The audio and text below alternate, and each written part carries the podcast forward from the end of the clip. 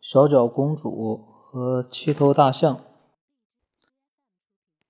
山中发出轰隆声，一辆小小的汽车在山中穿行，里面坐着吕尚德叔叔和他的侄女赫米娜。你是一个又笨又胖的丫头。叔叔说：“你说的不对，叔叔。”赫米娜反驳道：“我只是有点特别。”“是啊，你是一个特别笨又特别胖的丫头。”他深情的看了一眼这个十二三岁的孩子。赫米娜确实有些特别。和同龄的孩子相比，他长得特别高大，特别健壮。你看，叔叔，赫米娜骄傲的看着他的双脚。我有一双多么纤巧的小脚呀！左脚比右脚美，右脚比左脚翘，两只脚。都是那么完美。吕尚德叔叔看了他一眼，他的小脚，继而又把目光转向前面的公路。是的，你的脚没什么问题。赫米娜突然严肃起来：“这样纤巧的小脚，只会属于公主叔叔。”我觉得我就是一位公主，一位小脚公主，一位公主。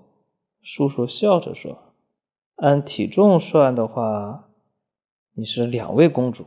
”然后他担心的说：“你听听，这个小家伙开始喘大气了。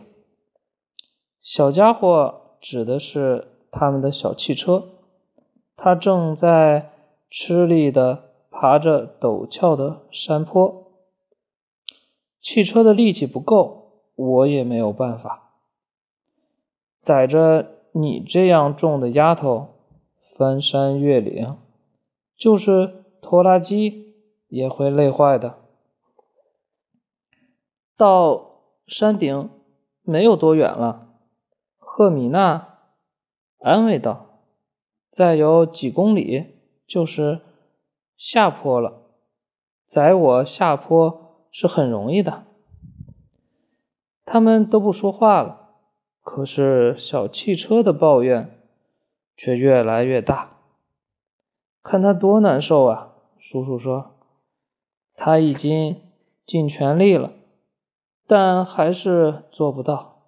他必须得休息了，否则机器会出毛病的。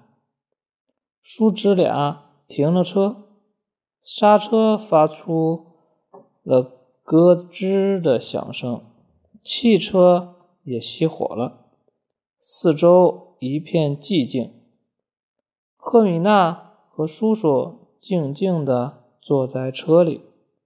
突然，山中响起了雷鸣般的轰隆声，那声音就好像是一堆。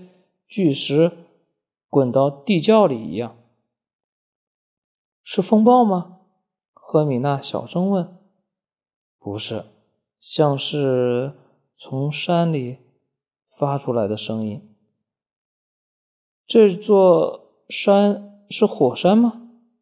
赫米娜接着问。是的，但它是一座死火山。叔叔用不大。肯定的声音说：“火被锁在了山底的深处，深处，不管它了。我觉得这个小家伙已经休息够了。但我还是要说。”叔叔停顿了一下，由于你这个胖丫头坐在车里，所以他还得。多休息一会儿。山中又发出了轰隆声。哦，或许他真的休息够了。叔叔自言自语道。汽车发动后，震动了几下，又停了下来。发动机的回声从对面的山上传了回来。他是在闹情绪吗？赫米娜问。嗯，他是在颤抖，恐惧的颤抖。或许他只是闹情绪，是你把他惯坏了。我敢用这辆车载你，就肯定没有惯他。可他发出的声音。不像是情绪好的样子，轰隆声越来越大了，就好像那声音来自地下，马上就要冲出地面。赫米娜吓得一下子把瘦小的叔叔推开，自己抓住了车钥匙，必须得抓紧点了。他断言：“快把手拿开，否则……”会彻底吓坏他的。吕尚德叔叔用力敲了一下赫米娜胖胖的手指，把他推了回去。哦，你是自作自受，自受。然后两个人竖起耳朵聆听着，四周是 四周突然变得异常寂静，寂静的可怕。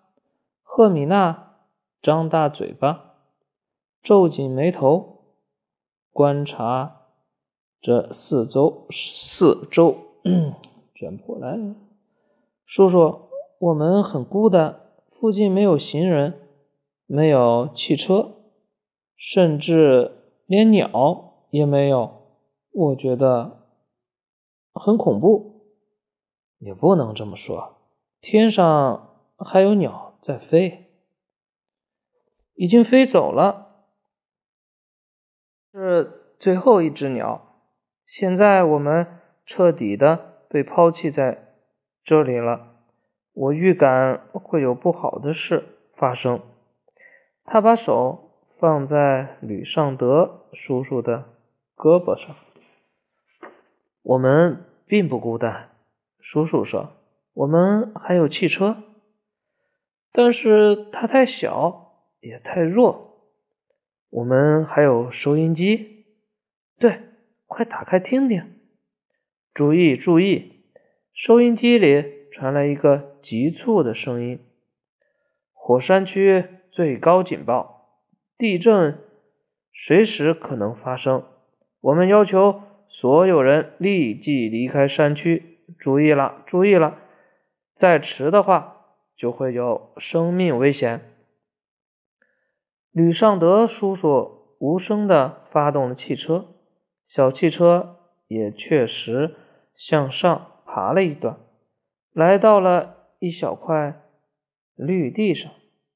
然后那个小家伙像是要道歉似的，又往前跳动了几下，就彻底无声无息了。叔叔失望的把额头靠在方向盘上，赫米娜抚摸着他尊庄严的说：“亲爱的叔叔，尊敬的吕尚德工程师，既然汽车不能原谅我的体重，那我现在就下车，不再连累你了。你开走吧。”不必管我。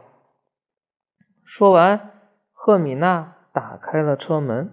吕尚德叔叔把侄女拉了回来。亲爱的孩子，我的小脚公主，你快坐下，把门关上。然后呢？什么然后？我们就在这儿等着。真可惜，赫米娜说：“我还以为你会说点感动人的话。”比方说，嗯，我不会因为你的体重而丢下你不管的，或者即使地壳把我们吞进去，我们也要紧紧靠在一起，因为我们是最好的朋友。当别人讥讽我的时候，你总是站在我身旁。嗯，当我悲伤的时候，你为我唱歌；当我感到累的时候，你就用你强壮的肩膀背着我走路。你这个可爱的小脚公主，叔叔，你应该这样对我说。荒唐！